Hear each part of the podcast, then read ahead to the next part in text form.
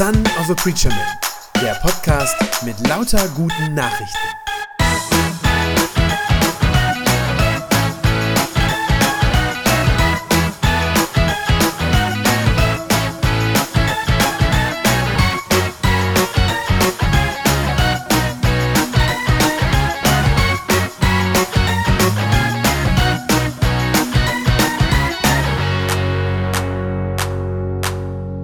Viele von euch, die heute Morgen hier sind, haben dieses Jahr oder beziehungsweise der vergangene Dezember, der gehört ja auch noch zum Kirchenjahr dazu, haben in dieser Zeit einen geliebten Menschen verloren.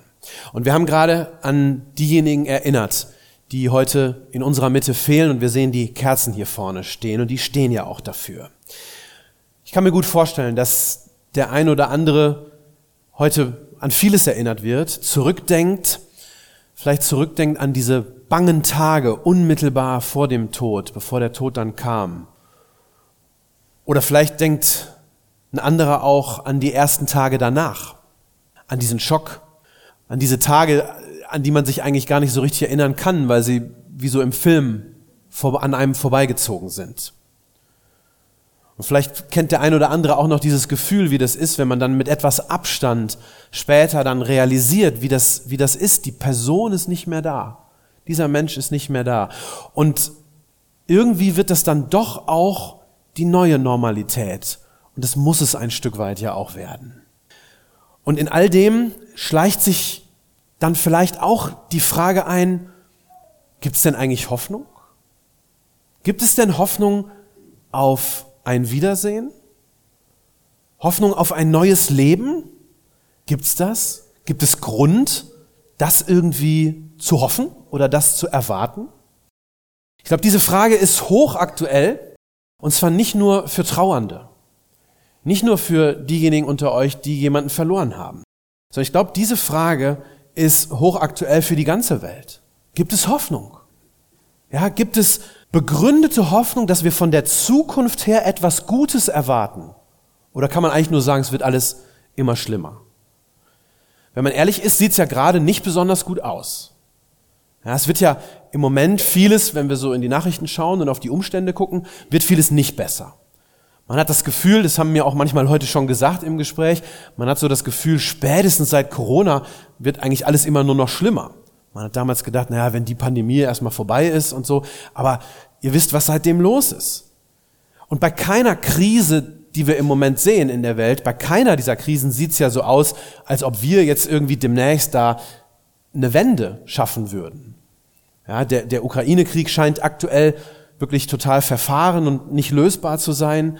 Ähm, der Hass auf Israel scheint unüberwindbar. Populisten sind überall auf der Welt auf dem Vormarsch, äh, politisch, das sehen wir auch gerade. Und ich habe jetzt gerade vor ein paar Tagen nochmal einen Artikel gelesen von äh, Medizinern, Forschern, die gesagt haben, also die nächste Pandemie kommt ganz gewiss, ist nur eine Frage wann.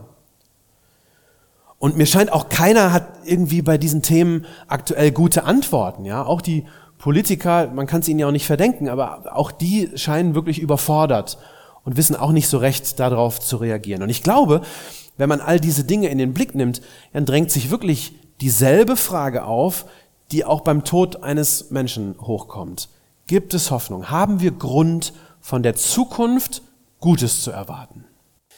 Ich glaube, wir sehen aktuell ganz viel Hoffnungslosigkeit in der Welt an ganz vielen Stellen. Und ich erlebe das auch auf einem persönlichen Level, also auch oft persönliche Hoffnungslosigkeit angesichts des Todes.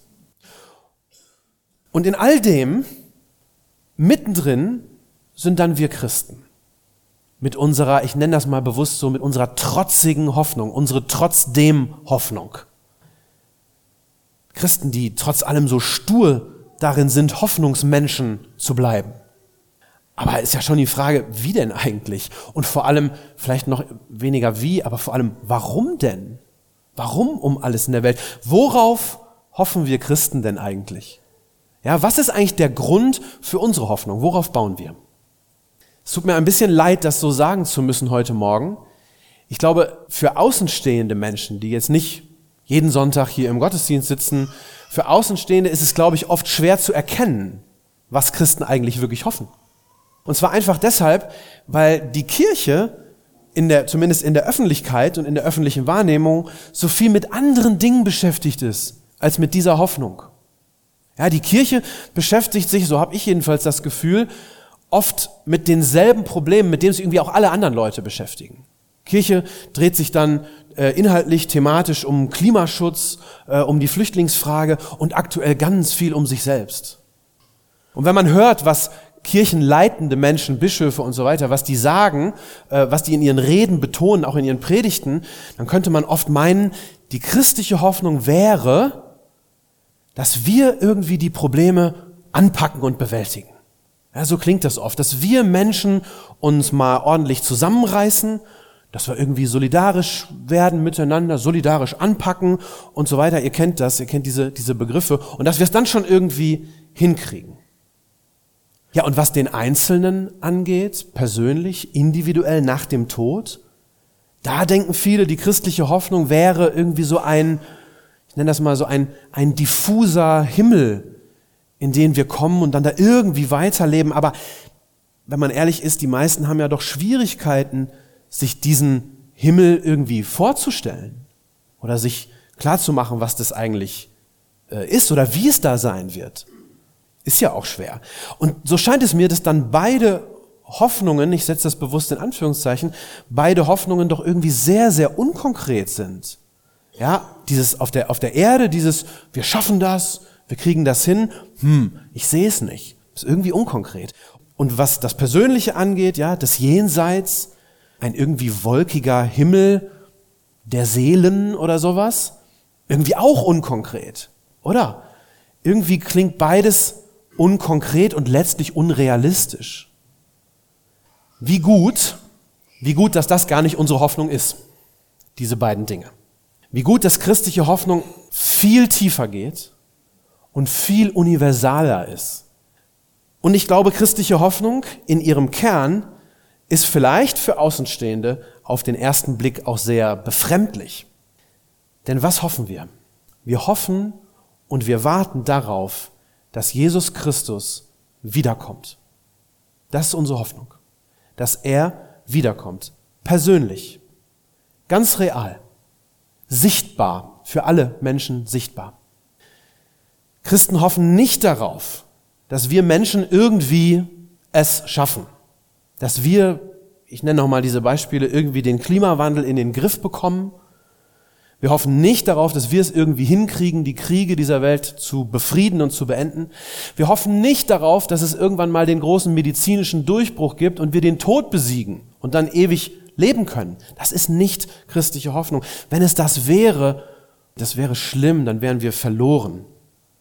Denn ganz offensichtlich klappt das alles ja gar nicht. Und ich glaube, das nur so in Klammern gesagt, ich glaube, weil das nicht klappt und weil das so unrealistisch ist, ich glaube, deswegen sind heute viele Menschen, die darauf hoffen, die sind irgendwie heute viele sehr deprimiert und sehr mutlos. Warum? Weil wir gerade live zugucken können, dass es nicht funktioniert. Aus eigenem Bemühen heraus. Nein, wir Christen, wir warten, dass Jesus auf die Erde zurückkommt. Und dass er dann, wenn er kommt, das Alte das Schmerzhafte, das Böse, alles das, was zum Tod führt, dass er das vernichten wird, tatsächlich vernichten wird und dass er dann ein wunderbares Neues schafft. Ein wunderbares Neues. Man könnte es zugespitzt so formulieren. Wir hoffen tatsächlich auf das Ende dieser Welt, so wie sie jetzt ist. Und wir hoffen auf eine wunderschöne neue Welt die Jesus danach schaffen wird, die er uns versprochen hat. Es wird eine Welt sein, wie er sie von Anfang an für uns gewollt hat. Denn die jetzige ist das nicht. Ja, die jetzige ist nicht so, wie er es gewollt hat. Aber die neue Welt wird so sein, wie er es von Anfang an beabsichtigt hat für uns Menschen. Wunderschön. Ohne Krankheiten. Ohne Leid. Ohne Hass und gegenseitiges Umbringen. Ohne den Tod. Das ist sein Versprechen. Die christliche Hoffnung ist also gerade keine innerweltliche Hoffnung, sondern eine im wörtlichen Sinn außerirdische Hoffnung. So könnte man das vielleicht sagen. Eine außerirdische Hoffnung. Wir erwarten Gutes von der Zukunft, nicht weil wir es irgendwann endlich hinkriegen, sondern weil Jesus kommt und weil er derjenige ist, der uns retten will und das auch kann. Deshalb erwarten wir Gutes von der Zukunft. Darauf basiert unsere Hoffnung und daran halten wir fest. Ihr Lieben, daran halten wir fest, auch dann, wenn viele andere diese Hoffnung komisch finden oder albern finden oder wenn wir dafür belächelt oder dafür ausgelacht werden. Denn seien wir mal ehrlich, diese Hoffnung gilt als komisch, ja als lächerlich.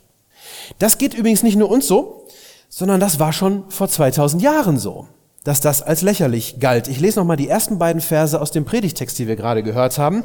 Da schreibt der Petrus an die Christen, sagt, vor allen Dingen müsst ihr eines wissen, dass in den letzten Tagen Spötter auftreten werden, die sich darüber lustig machen und ihre eigenen Begierden ausleben. Sie werden sagen, er hat doch versprochen, wiederzukommen. Wo bleibt er denn?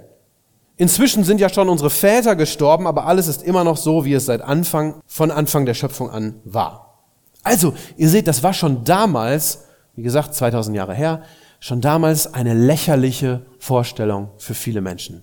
Da soll einer kommen, vom Himmel herab, ein gekreuzigter, der angeblich auferstanden ist. Das ist ja auch vermeintlich zumindest ganz leicht zu widerlegen. Steht ja hier drin, ne? was die sagen. Die sagen, ja, wo ist er denn? Wo ist denn euer Jesus, von dem ihr redet? Wollte der nicht kommen angeblich und alles wieder besser machen? Und das ist ja heute immer noch dasselbe. Der Vorwurf ist immer noch dasselbe. Wo ist denn euer Gott? Wo ist er denn? Gerade wenn es euch schlecht geht, warum hilft er denn nicht? Warum greift er denn nicht ein in das Elend dieser Welt? Mit anderen Worten, diese Spötter damals, die haben, die haben noch, die haben noch was hinzugefügt. Die haben gesagt, jetzt sind ja schon unsere Väter gestorben und es ist immer noch alles dasselbe. Also mit anderen Worten, es ändert sich ja nichts. Ja, es ändert sich ja nichts. Und auch das sagen heute immer noch viele Menschen sehr spöttisch.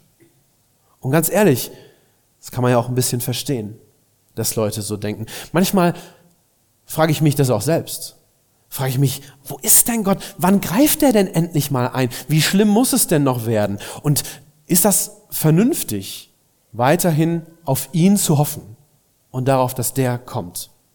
Mir scheint, auch in unserer Kirche, in unserer evangelischen Kirche, haben viele diese Hoffnung aufgegeben oder sie ist zumindest sehr in den Hintergrund gerückt. Und ich glaube, deshalb beschäftigen sich so viele ähm, eben auch kirchenleitende Menschen auch äh, beschäftigen sich so viel mit weltlichen Problemen und versuchen, die aus eigener Kraft zu lösen. Aber der Petrus schreibt eben in seinem Brief, wer, wer so denkt und wer so redet, der übersieht eines, der übersieht, dass Gott ja doch auch immer wieder eingreift. Also auch jetzt schon, dass man das schon sehen kann. Und als Beispiel nimmt der Petrus die Sintflut. Ja, ihr kennt alle die Geschichte von der Arche Noah, die Sintflut. Das war ja ein Gericht Gottes über die Bosheit der Menschen. Als die menschliche Bosheit zu groß wurde, da hat er die Sintflut geschickt auf die Erde. Und daran erinnert der Petrus und sagt, die Welt wurde damals bei der großen Flut auf Gottes Wort hin durch Wasser überschwemmt und vernichtet. Also er will den Christen Mut machen und damit sagen, seht doch, Gott lässt nicht einfach alles laufen. Ja, so wie die Spötter das behaupten. Ich glaube, ein neueres Beispiel, wo ich immer dran denken muss dabei, wo es, glaube ich, Gottes Gericht in unserer Zeit gegeben hat, das ist, glaube ich, tatsächlich die totale Zerstörung unseres Landes, Deutschlands, nach den Verbrechen der Nazis. Ja, nachdem wir versucht haben, Gottes Volk, das jüdische Volk auszurotten. Und dass unser Land danach so in Trümmern lag, ich sehe das immer ein Stück weit als ein, als ein Gericht Gottes an uns über diese Bosheit, die da bei uns geherrscht hat. Also ich glaube, Gott hat schon eingegriffen, immer wieder mal in der Menschheitsgeschichte. Und der Petrus sagt eben, der wird das auch wieder tun. Er wird es wieder tun. Vers 7 sagt er dann, durch dasselbe Wort, durch das damals das Gericht kam, sagt er, durch dasselbe Wort Gottes werden nun auch die jetzigen Himmel und die jetzige Erde für das Feuer aufgespart, so nennt er das, und sagt, sie werden bewahrt bis zum Tag des Gerichts, an dem die Gottlosen zugrunde gehen. Die gute Nachricht der Grund dafür, dass wir Christen Hoffnung für die Zukunft haben, der heißt, Gottes Gericht kommt. Ganz gewiss. Ganz gewiss. Jetzt hört das vielleicht der eine oder andere und sagt, das ist ja ein bisschen eine komische Art von Hoffnung. Sind die Christen vielleicht so ein bisschen sadistisch? Ja, dass die auf ein Gericht hoffen, wo da von Zerstörung auch die Rede ist und so. Nein, man muss sich dabei immer klar machen, wofür ist denn so ein Gericht da? Ja, wofür ist ein Gericht da? Wenn ich, wenn ich denke, das wäre was Schlimmes, dann habe ich ein komisches Bild von Gericht. Wofür ist ein Gericht da? Gericht gibt es doch nicht, damit Unschuldige irgendwie willkürlich, maßlos für irgendwas bestraft werden, was sie gar nicht getan haben. Das ist doch nicht Gericht. Sondern Gericht ist dafür da, dass Schuldige, die Böses getan haben, gerecht verurteilt werden. Das ist der Punkt bei einem Gericht, also wenn es gut läuft. Irdische Gerichte sind nicht immer so, aber Gottes Gericht ganz gewiss. Also Gericht ist dafür da, dass Gerechtigkeit wiederhergestellt wird. Ja, da wo sie mit Füßen getreten worden ist. Dafür ist es da. Und ihr Lieben, was bräuchte unsere Welt denn aktuell mehr? Als dass Gerechtigkeit wiederhergestellt wird. Was bräuchte unsere Welt denn mehr? Und christliche Hoffnung ist, dass Jesus Christus genau das tun wird. Ja, dass er die Welt richten wird. Warum? Damit sie endlich wieder richtig ist. Das ist der Punkt. Wir brauchen das Gericht. Es ist wichtig für uns. Wir brauchen das Gericht, damit das Böse ausgemerzt wird und damit denen, die Unrecht erlitten haben, endlich, endlich Gerechtigkeit widerfährt. Zum Beispiel den jüdischen Männern, Frauen und Kindern, die am 7. Oktober von der Hamas abgeschlachtet worden sind. Oder den Menschen in der Ukraine, denen täglich russische Bomben auf den Kopf fallen. Oder den Kindern im Südsudan, die entweder im Alter von vier Jahren verhungern oder wenn sie es bis zehn schaffen, in dem Alter zu Kindersoldaten gemacht werden. Oder den Babys, die zehntausendfach im Mutterleib getötet werden, weil unsere Gesellschaft Mütter im Stich lässt, die keine Perspektive sehen für ein Leben mit Kind und wir ihnen nicht zur Seite stehen. Ja, wir warten darauf, dass Jesus wiederkommt und dass er eingreift und wir warten darauf, dass dann das Unrecht endlich Unrecht genannt wird und dass das Recht zu seinem Recht kommt. Der Petrus, der das alles so schreibt, der hat einen großen Vorteil gehabt uns gegenüber. Der kannte nämlich Jesus persönlich, also von Angesicht zu Angesicht. Der war ja drei Jahre lang mit dem unterwegs gewesen.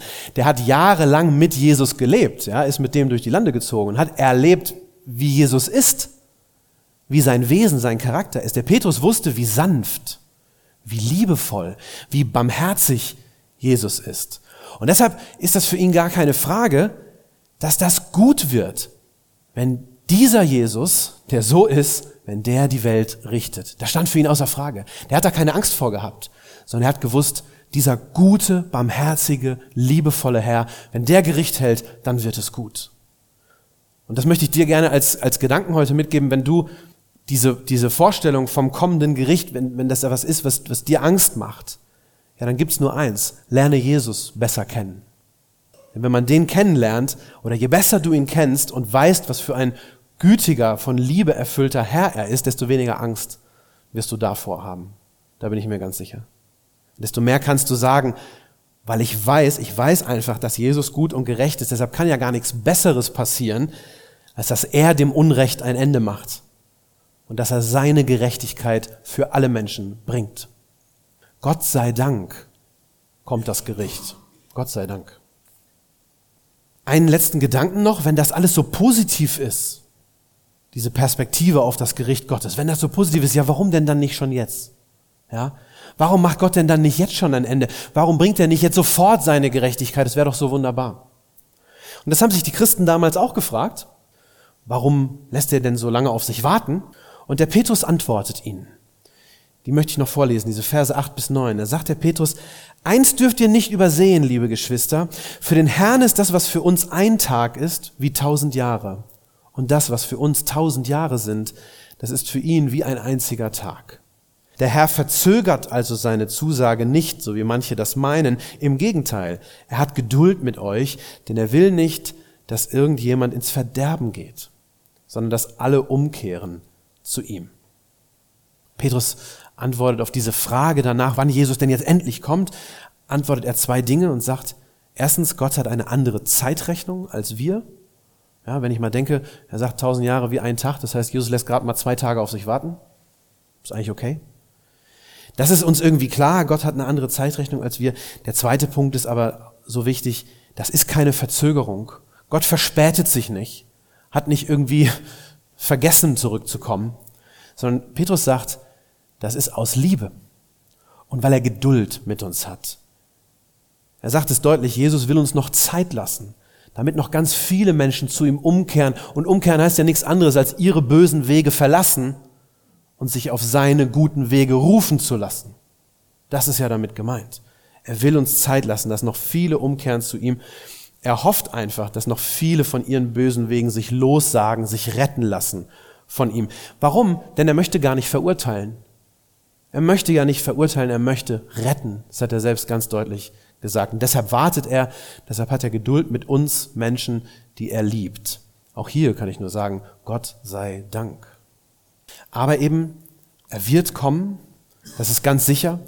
Er wird die Welt, die er gemacht hat und die er liebt, die wird er nicht so lassen, wie sie jetzt ist. Nicht in diesem Zustand. Das wäre auch ein schrecklicher Gedanke wenn das für alle Ewigkeit so weitergehen würde. Nein, er wird alles Böse beseitigen. Die Welt, so wie wir sie kennen, wird dann aufhören zu existieren. Und das ist gut so. Das ist gut so. Er wird uns dann nicht in einen irgendwie fernen Himmel entrücken, sondern die Hoffnung ist ganz konkret. Er wird eine neue Erde für uns schaffen. Eine neue Erde, in der Bibel wird es genannt, Gottes neue Welt. Und die wird dann vor allem von einem geprägt sein, von seiner Gerechtigkeit für alle Menschen. Gerechtigkeit für alle Menschen. Der letzte Vers ist der Vers 13. Nach dem, was Gott uns versprochen hat, erwarten wir neue Himmel und eine neue Erde, in denen was? In denen Gerechtigkeit regiert. Klingt paradiesisch, oder? Und das wird es auch sein. Stellt euch das für einen Moment einmal vor. Versucht es mal. Es ist nicht leicht, ich weiß, weil wir das so anders erleben, aber versucht es mal für einen Moment euch vorzustellen. Eine Welt ohne Mord und Totschlag. Eine Welt ohne Lüge, ohne Betrug, ohne Ehebruch. Stattdessen Vertrauen, das nicht enttäuscht wird. Verzeihen statt zurückschlagen. Eine Welt, in der es keinen Krieg und keinen Terror mehr gibt. Keine Splitterbomben, keine Landminen und auch keine Krankheit, keinen Krebs, keine Depressionen, keine Magersucht, keine Armut, keine Hungerstoten mehr. Auch kein sexueller Missbrauch, keine Amokläufe, keine Gewalt, die wir uns gegenseitig antun. Wir werden in Frieden leben. In Frieden miteinander und in Frieden mit Gott, unserem Vater. Ist das unrealistisch? Oder vielleicht sogar ein bisschen albern? Für die Menschen, die Gott nicht kennen, ja, ganz bestimmt. Wer Gottes Liebe nicht gespürt hat und seine Kraft nie erlebt hat, der mag das lächerlich finden. Und der mag sich vielleicht darüber lustig machen.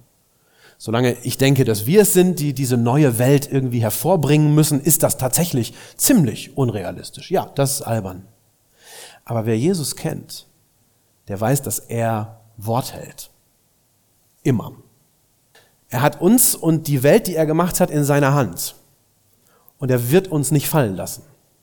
Auf ihn zu warten, das ist die einzige Hoffnung, die wir haben. Auf ihn zu warten ist aber, glaube ich, zugleich auch die beste Hoffnung, die wir je haben könnten. Lasst uns daran festhalten. Amen. Das war eine gute Nachricht vom Son of a Preacher Man. Wenn sie deinen Glauben gestärkt hat, dann abonnier doch einfach meinen Podcast bei Spotify, iTunes oder podcast.de und gib mir ein Like auf Facebook. Ich hoffe, du hörst mal wieder rein. Gott segne dich und bis bald.